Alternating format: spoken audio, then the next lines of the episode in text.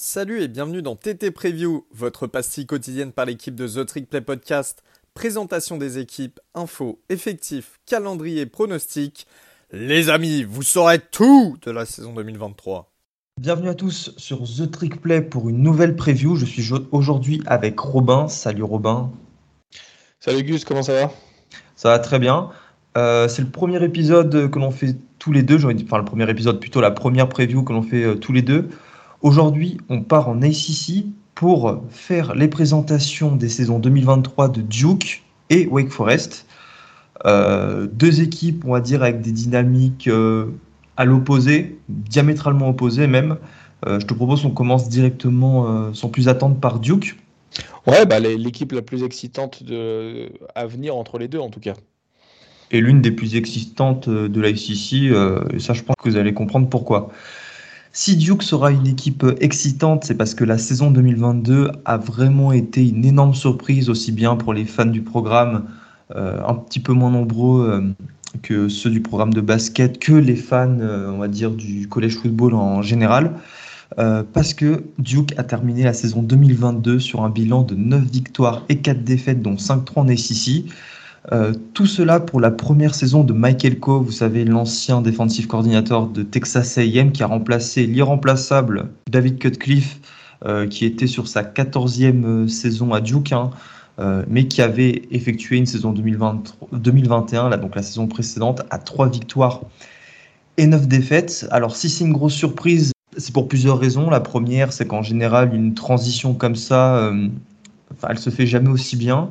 Alors c'est vrai que cette année, on a eu des contre-exemples avec par exemple TCU, où euh, Sonny Dykes est allé en finale nationale euh, euh, après avoir repris le flambeau, après avoir repris les rênes de l'équipe de, de, Peterson, qui n'a jamais réussi à atteindre ce stade de la finale nationale en 20 ans de, en 20 ans de carrière.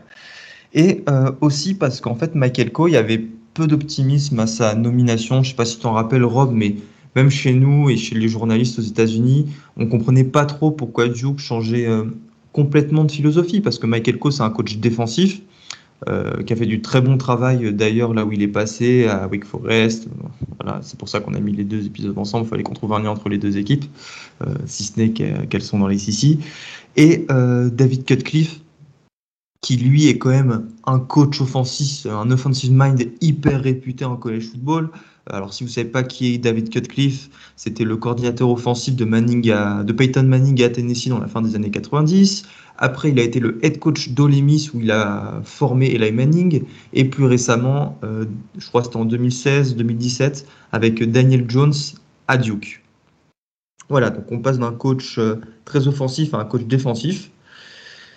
Et euh, bah, du coup, bah, a fait cette super première année avec 9 victoires. Les quatre défaites ont toutes été de moins de 8 points, ce qui leur a permis de se qualifier pour le Military Bowl face à UCF, match qu'ils ont remporté assez aisément sur le score de 30 à 13. Du côté de l'intersaison, Duke a la chance de connaître une relative stabilité. Je dis relative parce que je pense qu'avec le portail des transferts, euh, bon, on sait, on sait, déjà que c'est quasiment impossible d'avoir 100% d'un roster qui euh, revient pour l'année suivante. Mais avec le portail des transferts, on constate dans des programmes euh, qu'en moyenne, il y a au moins 20-25 joueurs euh, qui partent. Euh, D'autres programmes, c'est beaucoup plus, comme Texas A&M par exemple, Florida ou Colorado. Bon, là, Colorado, c'est vraiment le mauvais exemple. C'est celui qui, c'est l'exception qui, qui confirme la règle. Donc Duke a un roster toujours assez stable parce que quasiment tous les joueurs sont de retour. D'après euh, l'excellente base de données de Bill Connelly d'ESPN, 71% du roster est de retour, ce qui place Duke euh, parmi les 30 équipes les plus stables du pays. Donc c'est quelque chose qui est vraiment bienvenu.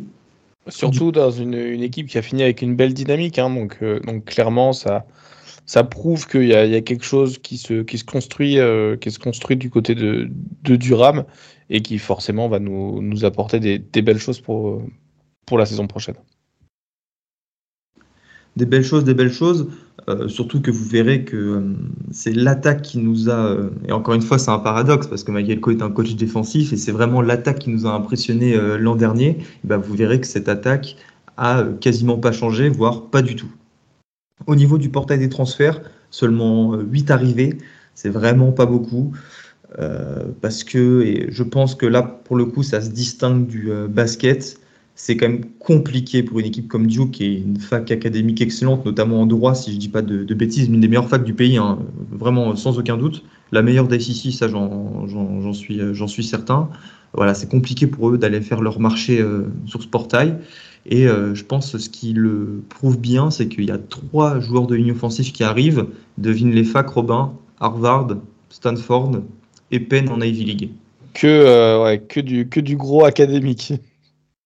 Donc voilà, après, en général, on sait que c'est euh, que, quelque chose de commun au college football d'aller chercher en Ivy League euh, les joueurs qui étaient passés un petit peu en dessous du radar lors du recrutement ou alors qui ont privilégié pour leurs premières années euh, des études, des superbes études en, Ivy League et qui, pour leur dernière année d'éligibilité NCA, viennent se frotter au Power 5 ou au Group of 5.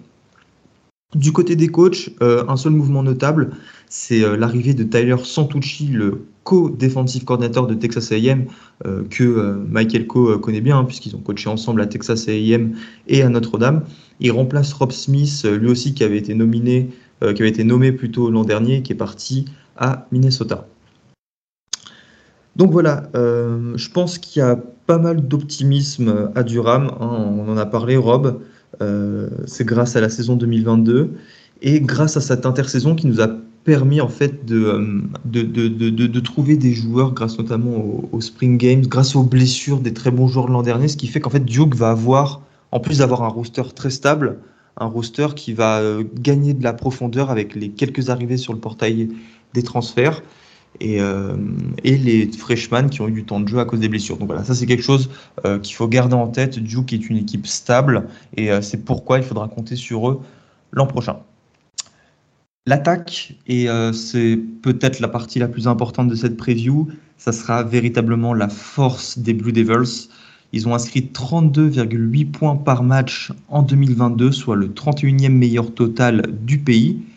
Et le mieux, c'est que le quarterback, tous les receveurs et tous les running backs sont de retour le quarterback Robin, Riley Leonard. Je ne sais pas si tu as eu l'occasion de le voir un petit peu jouer l'an dernier. Moi, je ne vais pas mentir, non. J'ai vu euh, beaucoup de vidéos, évidemment, en faisant les live tweets et en regardant des highlights.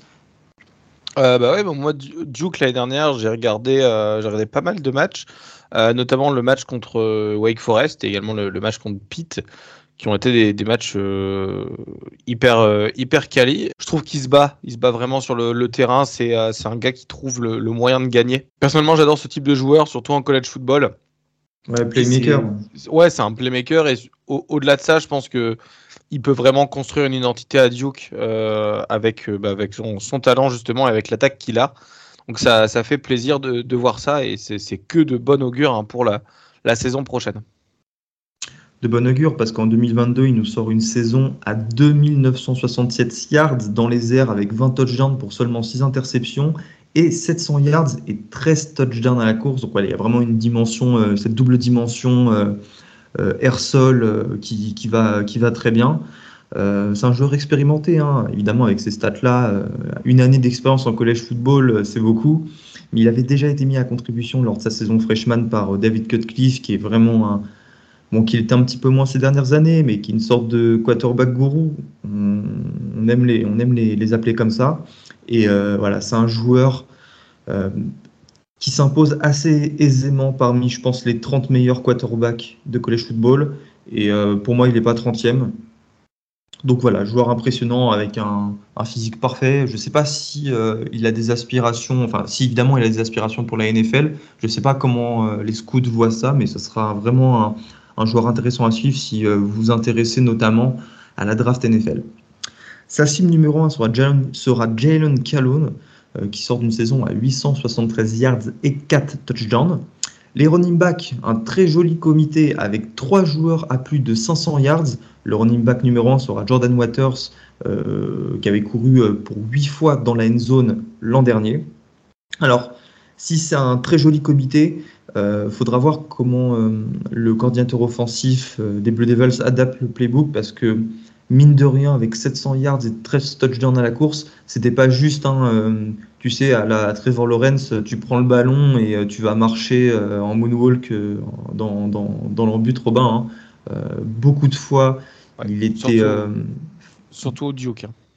Il était, voilà, face au linebacker adverse, donc je pense qu'il faudra vraiment le décharger un petit peu de ses responsabilités-là. en tout cas, il y a le matériel pour le faire. Maintenant, ce qui est bien pour Riley Leonard, c'est qu'il aura une superbe line malgré les mouvements parce qu'il y a l'arrivée de six joueurs depuis euh, le portail des transferts, l'arrivée de six joueurs, mais qui devrait plutôt servir, on va dire, de joueurs de, profondeur. Et euh, c'est une chose qui est toujours bienvenue quand on connaît le nombre de blessures qu'il y a euh, à ce poste et l'importance voilà, d'avoir une, poche bien sécure pour, pour lancer. la star de cette équipe, j'ai envie de dire, hormis Riley Leonard, c'est Graham Barton, le left tackle, qui est un candidat annoncé au premier tour de la prochaine draft, qui est déjà dans euh, certains premiers tours de certaines, euh, enfin dans des premiers tours de certaines mock drafts. Euh, voilà, évidemment, Pre-Season Walter Camp All America First Team, à l'heure à laquelle on s'enregistre. Hein, je précise qu'on est le 12 mai, c'est très tôt. D'habitude, on commence beaucoup plus tard. si je dis que c'est une excellente unité, c'est parce qu'elle a encaissé moins de sacs et euh, de tackle for euh, loss que n'importe qui en ici l'an dernier et euh, a permis bah, à ses running d'inscrire, et à Riley Leonard évidemment, d'inscrire 31 touchdowns, ce qui a constitué l'an dernier un record pour le programme. Bon, j'ai pas tant de choses d'autres à dire que ça sur cette, sur cette attaque, Rob. c'est ce qui va me faire regarder cette équipe. Je suis d'accord. En, soi, je suis d'accord. Je pense que ça va être euh, vraiment l'identité sur les, sur les dernières, euh, sur les prochaines saisons. Euh, l'attaque, l'attaque, l'attaque. À voir un peu ce que ça donne, ce que ça donne en défense. L'année dernière, ils avaient une, une, belle défense avec une belle progression. Tu en parleras tout à l'heure. Hein. Mais j'ai trouvé que, c'était très correct. À voir si ça, si ça continue à progresser en défense. Et là, ça peut faire une très très belle équipe. Et surtout une équipe très très dangereuse. Bah, si ça continue à progresser, il euh, faudra vite parler de Michael Coe parmi les meilleurs coachs du pays, hein, parce que en 2021, lorsque David euh, Cutcliffe était le head coach, Duke a encaissé en moyenne 40 points par match. Ils sont passés en 2022 à 22,1 points par match, soit le 31e meilleur total du pays. Enfin voilà, il y a une différence de 18 points, c'est juste énorme, 18 points.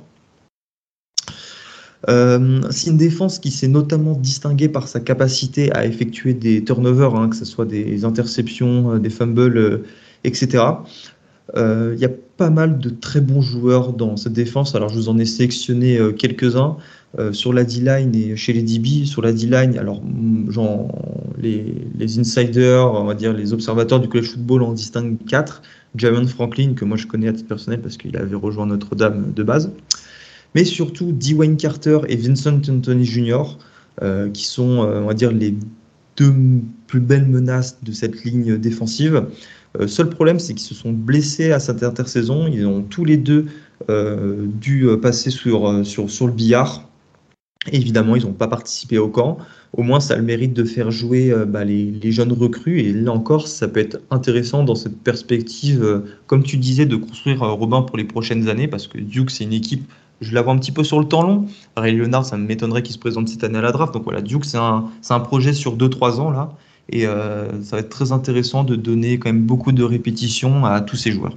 Et enfin, le dernier joueur de cette ligne défensive, c'est R.J. Oden.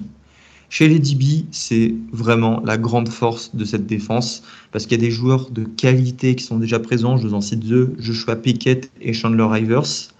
Et parce qu'il y a eu des arrivées pour compenser les quelques départs vers la NFL de deux joueurs qui viennent de deux grosses équipes. D'abord le super senior All Blades Junior en provenance de Miami, qui avait, connu, qui connu deux belles saisons en 2019 et en 2020 avec en tout 4 interceptions et 13 euh, passes deflection.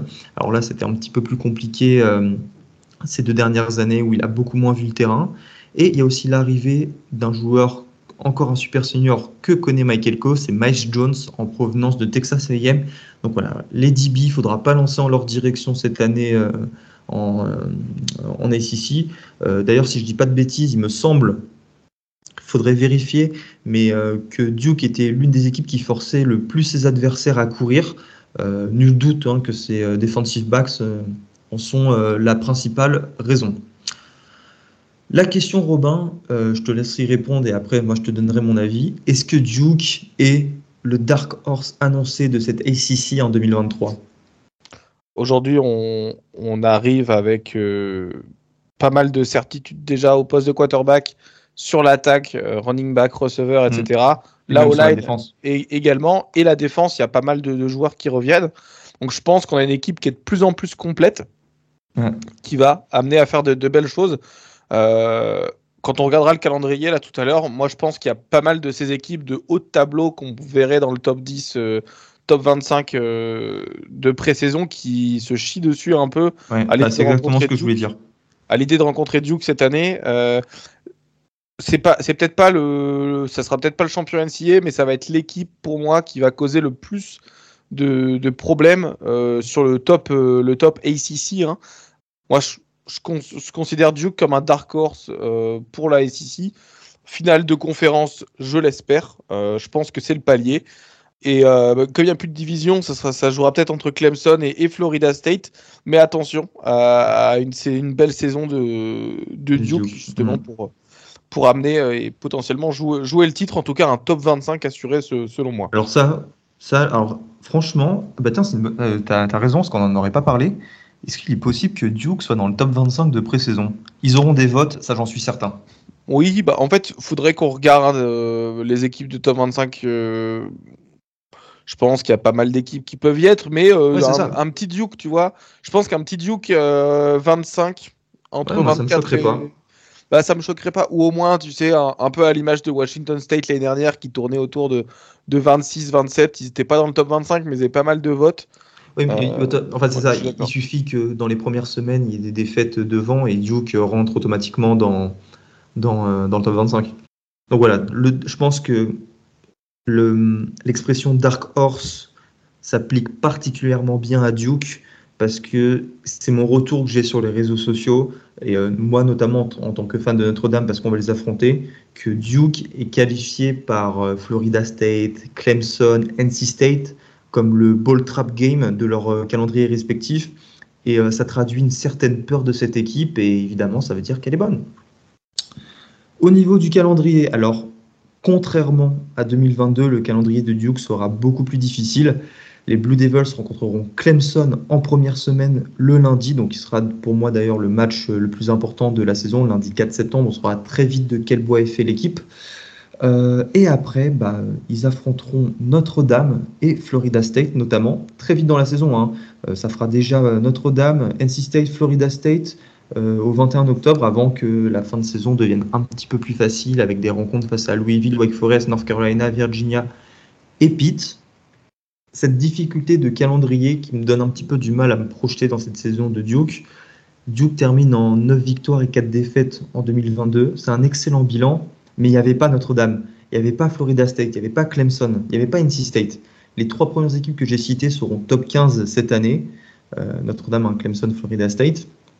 Même si Duke recevra Notre-Dame et Clemson, et aussi NC State d'ailleurs, en fait ils se déplaceront qu'à Florida State, c'est quand même des euh, adversaires d'un tout autre calibre que les équipes rencontrées euh, l'année passée. C'est pourquoi moi, je parie sur une saison à 7 victoires et 5 défaites avec un bel upset. Alors maintenant, il faudra savoir sur qui ça tombe, NC State, Notre-Dame ou Florida State ou Clemson. Mais ce qui est sûr, c'est que Duke sera une équipe d'abord respectée par ses adversaires, euh, je pense, ça j'en suis convaincu, que c'est une équipe qui fait peur, beaucoup plus que, euh, que, les autres en SEC. Et ce qui est cool, c'est que Duke sera aussi une équipe suivie, euh, parce que les promesses de 2022 et leur calendrier vont obliger beaucoup de fans, au moins par défaut, de les regarder. Et bah voilà, moi c'est pour ça que je trouve que Duke c'est une équipe avec laquelle il faudra compter pour cette saison 2023 de, de, NCA, comme on a pu avoir euh, les années précédentes avec euh, Baylor, avec TCU l'an dernier. Bon, ça, TCU, euh, ils, sont, ils ont encore dépassé nos attentes, mais voilà, chaque année, il y a des équipes comme ça qui, on ne sait pas trop pourquoi, comme Kansas en 2022, qui attirent encore plus l'attention. Je suis un, peu plus hypé que toi sur, sur Duke et je vais leur donner seulement 4 défaites. Peut-être 5, allez, on va leur donner 5, ouais, 8-5, 7-4, enfin 8-4, 7-5 pense que c'est une belle équipe qui est, qui est compliquée à jouer et euh, surtout avec en fait une, une, équipe qui fait pas mal de turnover. Hein. donc si Duke continue avec ses turnovers, on sait que ça peut vite euh, coûter un match à une équipe. Et c'est terminé pour Duke. Robin, qu'en est-il de Wake Forest? Le moins qu'on puisse dire, bah, c'est que ça n'a rien à voir et que je, je, parierais certainement pas sur, euh, sur une saison à 8-5 des Demon Deconsa, quoique, euh, à vrai dire, c'est toi qui as fait la preview, c'est toi qui sais comment ça se passe. Euh, bah écoute, c'est aux antipodes de Duke. En fait, Duke est sur une dynamique montante et Wake Forest est sur une dynamique descendante. Hein. Donc Wake Forest, ils sortent d'une saison 2022 avec 8 victoires, 5 défaites. Hein qui est quand même une très bonne saison quand on y pense. Euh, sauf que l'année d'avant, en gros en 2021, ils avaient fait 11 victoires. 11 victoires qui était le, record du programme. Hein. C'était une super année pour Wake Forest avec, euh, avec Sam Hartman aux commandes. Euh, ils ont fait un, très gros début de saison. D'ailleurs, Wake Forest cette année, hein, ils, font, ils commencent en 6-1 avant d'enchaîner bah, beaucoup beaucoup de défaites contre Clemson, North Carolina, à Louisville, à NC State, à Duke. Hein, dans Duke, c'était un, super match d'ailleurs. Euh, de ce que je me souviens, euh, il y a eu une. Faudrait revoir le score. Alors, euh, effectivement, c'était 34-31 qui s'était joué sur un, un nail biter hein, à, la fin du, à la fin de la saison. Là, on ne sera pas sur le même type de saison, euh, clairement. Sur la saison 2022, du coup, je termine. Hein, ils ont remporté euh, le, match face à Florida State, euh, qui était classé 23e du pays à l'époque. Ils ont failli gagner face à Clemson. C'était très très dur pour Clemson. Hein. Ils ont dû avoir de l'aide de l'arbitrage. Je m'en souviens très bien, avoir de l'aide de l'arbitrage. Et également de la chance, puisqu'ils gagnent. Enfin, Clemson gagne en overtime. Donc compliqué, compliqué. finalement, ils, perdent euh, justement au, au, Gasparia Bowl face à Missouri pour finir, euh, pour finir la saison. Fin de saison 8-5 qui est quand même satisfaisante, mais comparé à le, au 11, 11-3 euh, de l'année dernière ou au 11-2 de 2021, pardon, c'est un peu décevant. Après, il faut aussi dire que Sam Hartman, dans un flou complet, on ne savait pas pourquoi. Pitamel qui dit là comme ça, sans information supplémentaire, euh, Sam Hartman a un problème, euh, il ne jouera pas jusqu'à nouvel ordre. Sans rien, donc nous on faisait des scénarios euh, un petit peu horribles, est-ce qu'il a une maladie grave, pourquoi il peut plus jouer? Et finalement, après quelques matchs, bah, il reprend les rênes de l'attaque. Et tu vois, je pense que si on avait dit ça en week 1 aux fans des Demon Deacons, ils diraient certainement que 8-5, bah, c'était une bonne saison. Ouais, c'est vrai, quand tu, tu, tu, facteurs un peu le. Tu, enfin, tu prends en facteur le fait que Sam Hartman n'a pas commencé, mais qu'ils ont quand même commencé en 6 victoires, une défaite. Euh, euh, c'est super de. de, de pour, enfin, pour, les, pour les Demon Deacons. Cette, euh, cette saison, moi, je trouve qu'elle est satisfaisante quand même. Hein. Moi, j'adore, j'adore regarder Wake Forest jouer. C'est une de mes équipes favorites en ACC. Pourquoi? Parce qu'ils ont le, le slow mesh. Donc, le slow mesh, hein, pour ceux qui ne savent pas, c'est on ralentit toute l'attaque pour laisser euh, du temps au QB de lire la, défense. Soit on donne la balle au running back, soit on la garde en option pour courir, soit on va faire la passe.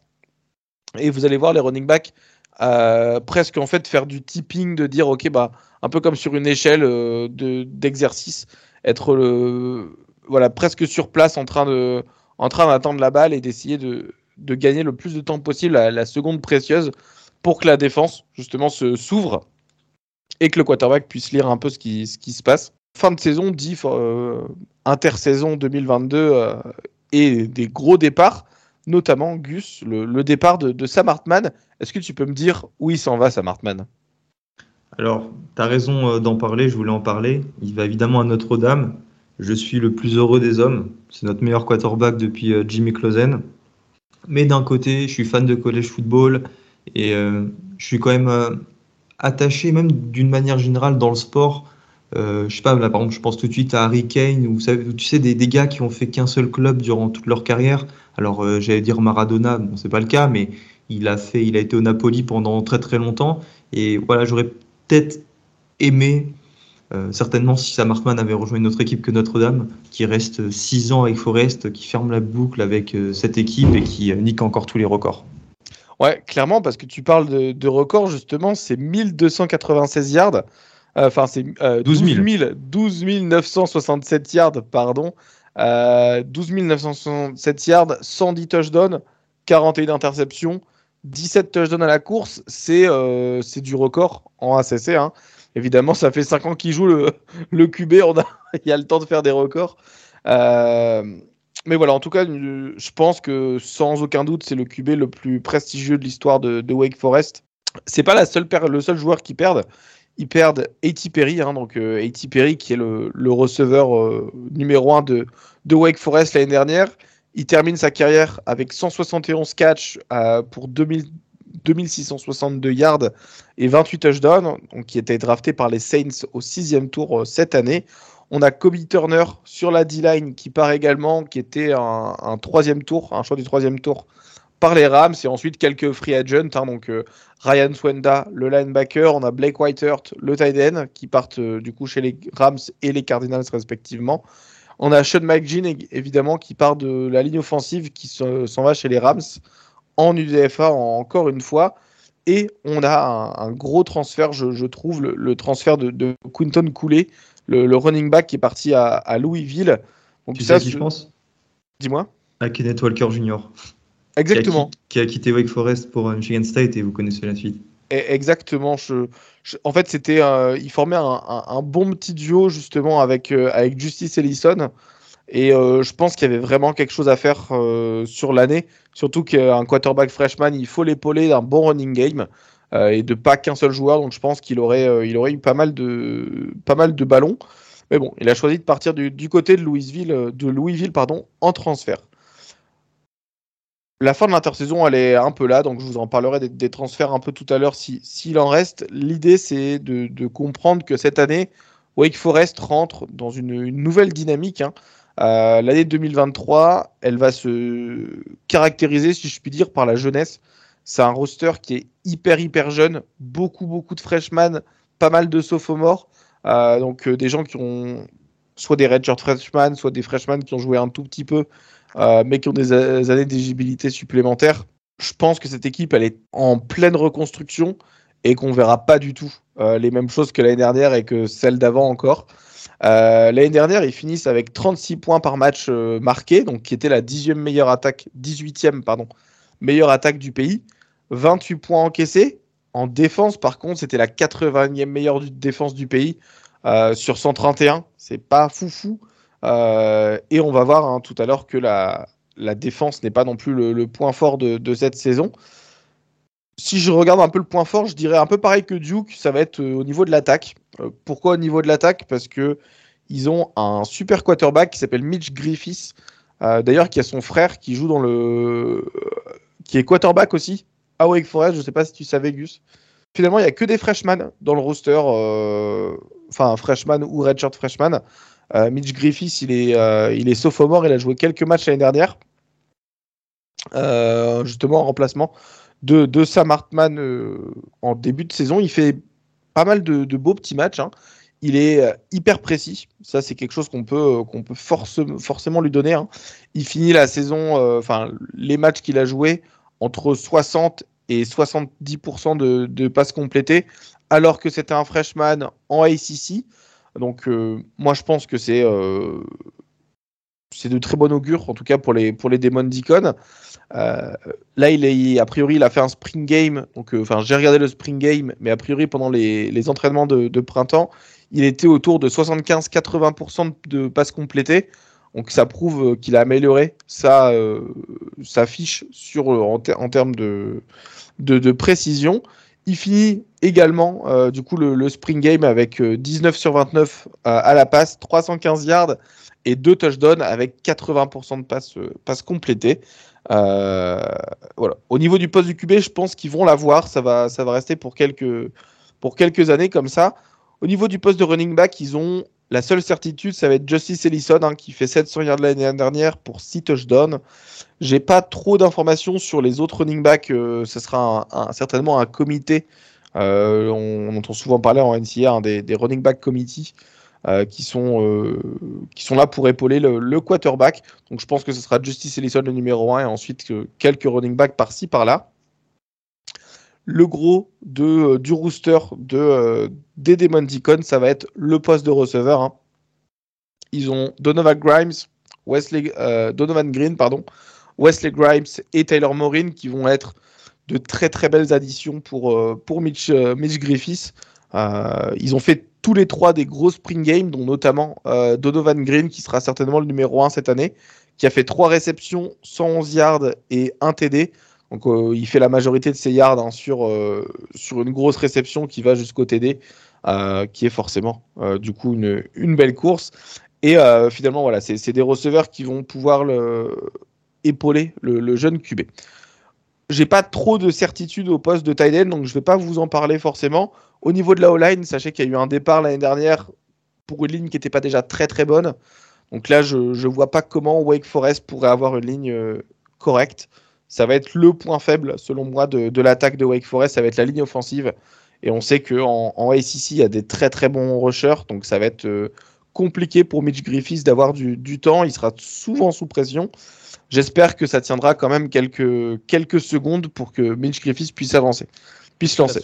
En défense, il y a eu le, départ de, de Rondell Bothroyd hein, qui, est, euh, qui est parti à Oklahoma, qui est très impactant sur la, sur la D-line. Ils ont également perdu Kobe Turner à la draft. Donc ça, ça va être une, grosse, grosse perte pour, euh, pour Wake Forest. Au poste de, DB, euh, on a vraiment le, la force du rooster en défensif. Hein. Il y a une flopée de profondeur au poste de DB, surtout avec les safety. Donc de ce que j'ai lu et ce que j'ai vu avec le Spring Game, on aura Malik Mustafa qui va être le, safety titulaire et le capitaine.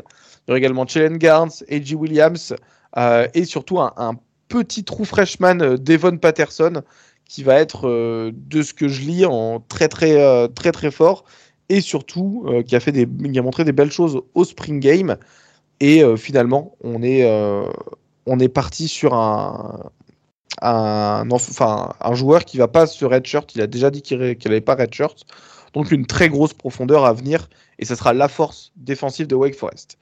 Gus, j'ai une petite question pour toi. On parlait de Duke qui était un programme montant et de Wake Forest qui était un peu sur la descente. Est-ce que tu penses que le départ de Sam Hartman va amener une nouvelle dynamique ou alors ça va être une grosse grosse période de dur? C'est une question compliquée parce que je pense que déjà Wake Forest a un programme qui est relativement, enfin, a été très performant euh, ces dernières années, mais parce que c'est un programme qui a eu la chance de tomber sur un excellent quarterback. Alors, euh, je parle de chance, mais aussi de développement. Hein. Dave Clayson, euh, le head coach, euh, c'est lui qui l'a rendu très bon, Sam Hartman.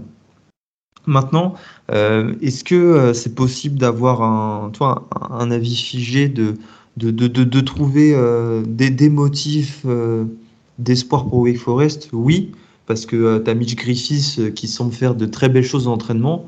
Mais dans combien de programmes, avec combien d'insiders on nous a dit toute l'année, ouais, regardez, lui, il va être incroyable, et au final, bah, le gars, il transfère au bout de 4 semaines? Je pense à Emory Jones, c'est le premier exemple euh, qui, vient à l'esprit, ou les insiders qui disent, regardez, il y a le trou freshman là qui est incroyable. Toi, c'est des discours qu'on entend beaucoup et qui sont là pour euh, flatter l'ego des euh, gens qui payent leurs abonnements, comme moi d'ailleurs, hein, j'adore, j'adore lire ça.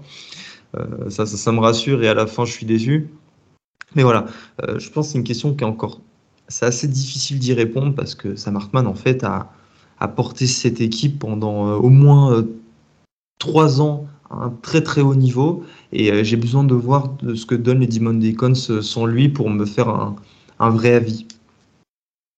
Je suis d'accord. Moi, personnellement, je pense que on se dirige vers une grosse période de dur. Tu le verras dans mon, dans mon rapport, entre enfin, dans mes pronostics.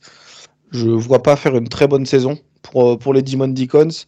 Euh, ça va être dur d'aller chercher un ball selon moi, donc euh, à voir un peu comment, comment ça se, se, goupille sur les premières semaines de, de, la saison. Si on passe au calendrier, justement, on a une saison qui commence très très facilement avec pas des grosses, des grosses équipes, pas des gros match-up. Hein. Ça commence par Elon en week 1. En semaine 2, ça, joue Vanderbilt, mais ça reçoit Vanderbilt. Ensuite, ça va à Old Dominion et ça reçoit Georgia Tech avant d'avoir un bye, un bye week en week 5. Donc euh, les quatre premières semaines qui sont, on va dire, une, une formalité, à part Vanderbilt, qui sera un match, selon moi, serré, euh, puisque Vanderbilt est une, une, équipe, très bonne équipe, surtout en sec. Donc euh, à voir comment ça, se passe. Mais il pourrait très bien commencer la saison en, en 3-1, voire 4-0. Ensuite, Là, ça se corse et là, c'est la pente, euh, la pente descendante ou la pente montante en difficulté, si, si je puis dire. Hein. ça va aller jouer à Clemson, à Virginia Tech, donc euh, pas facile d'aller se déplacer dans ces deux programmes. Hein. Ça va recevoir Pitt et Florida State, au moins chanceux de recevoir Florida State.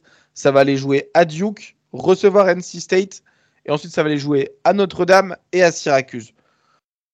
Voilà, ça commence assez facilement. Ensuite, ça va, euh, ça se corse très très dur. Donc je pense que je vais donner un bilan de 5 victoires, 7 défaites.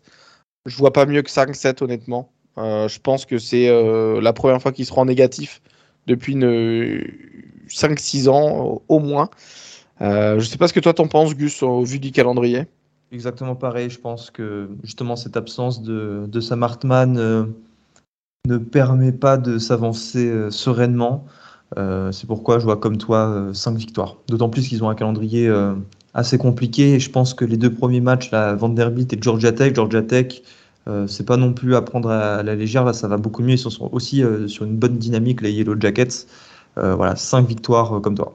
Je pense qu'on peut, on peut conclure sur, ce, sur le programme de, Wake Forest par juste voilà, dire que le départ de Sam Hartman il va porter un grand coup selon nous, aux Demon Deacons, mais à voir comment ils arrivent à, rebondir après ça.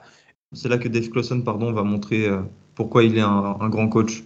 Bon, bah merci Robin, et euh, merci à tous de nous avoir écoutés. On vous donne rendez-vous demain pour une nouvelle preview. Salut tout le monde Salut